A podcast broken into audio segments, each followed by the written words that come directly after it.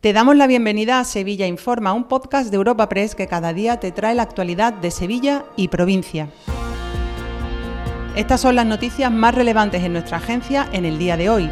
Comenzamos un nuevo episodio de Sevilla Informa este viernes 19 de enero hablando de la Comisión de Control y Fiscalización del Gobierno local, que nos deja titulares importantes, como el hecho de que desde el urbanismo apunten a un informe emitido el pasado 20 de diciembre por la Comisión Provincial de Patrimonio sobre el segundo reformado del proyecto de rehabilitación de las Atarazanas, un texto en el que se recoge, según el delegado municipal Juan de la Rosa, que las modificaciones son perfectamente viables, pero incluyen de partida otras que no son justificativas informe que ha sido remitido a la Consejería de Cultura. El concejal de este área también deja entrever una modificación del Plan de Movilidad Urbana Sostenible para realizar el soterramiento de la Ronda Urbana Norte, puesto que este documento lo que recoge es un bulevar. En cuanto al nuevo servicio de serenos, justo cuando se cumple el primer mes de su implantación, lo más probable es que se extienda en el tiempo y a otros barrios tras la buena acogida, así lo piensa el portavoz del Gobierno Municipal, Juan Bueno. Esto es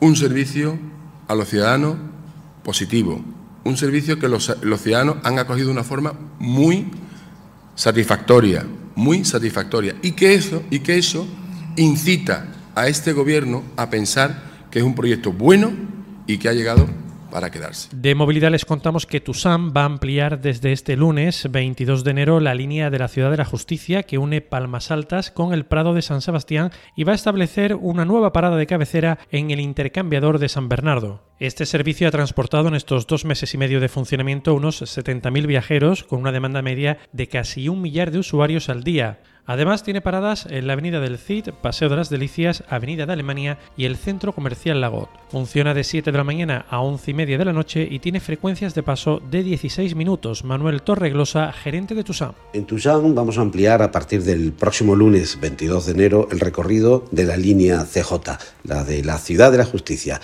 que sale desde el Prado de San Sebastián actualmente. Ahora va a cambiar su inicio, su cabecera, al intercambiador de San Bernardo. Esta ampliación supone un incremento de casi dos kilómetros y permite conectar la Ciudad de la Justicia con las actuales sedes judiciales del edificio Viapol y de la Guaira. Y hablamos ahora de un asunto que aúna sanidad y solidaridad. La Fundación Infantil Ronald McDonald ha inaugurado este viernes en Sevilla su quinta casa en España y con la misma filosofía, crear un hogar fuera del hogar para pacientes pediátricos en tratamiento de larga duración, así como a sus familias procedentes de lugares de residencia que están alejados de los hospitales sevillanos. La casa cuenta con 20 habitaciones espaciosas que están adaptadas para personas con diversidad funcional y equipadas con baños privados y terrazas y listas para acoger una veintena de familias. El alcalde de Sevilla, José Luis Sanz, ha participado en este acto de inauguración. Hoy estamos eh, inaugurando una auténtica casa de la esperanza.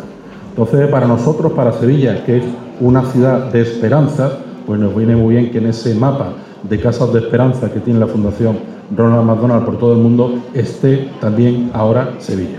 Ha quedado clarísimo cuál es esa inmensa labor, cuál es esa impagable labor que hace la Fundación Ronald McDonald. Dos apuntes más antes del cierre. La policía investiga la muerte de un hombre de 70 años en el interior de su vivienda con la mala combustión de un calefactor como posible causa del fallecimiento y cuatro menores han resultado heridos de carácter leve tras volcar el autobús escolar en el que viajaban al paso por Estepa. Te recordamos que puedes suscribirte y descubrir el resto de episodios de este podcast en nuestra web entrando en europapress.es barra podcast o a través de las principales plataformas de podcasting.